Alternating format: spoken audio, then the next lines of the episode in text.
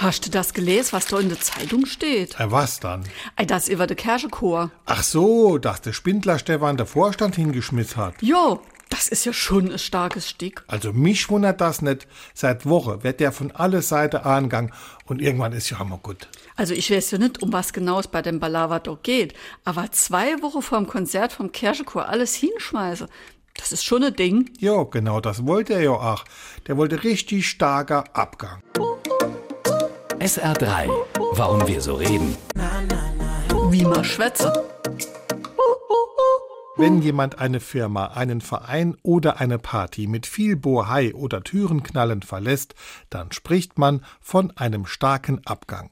Der Ausdruck kommt aus der Theatersprache und heißt zunächst mal nur, dass ein Schauspieler in einem Stück die Bühne verlässt. Es gibt einen Abgang nach rechts oder links sowie, und das ist wieder die Grundlage für eine neue Redewendung, ab durch die Mitte. SR3.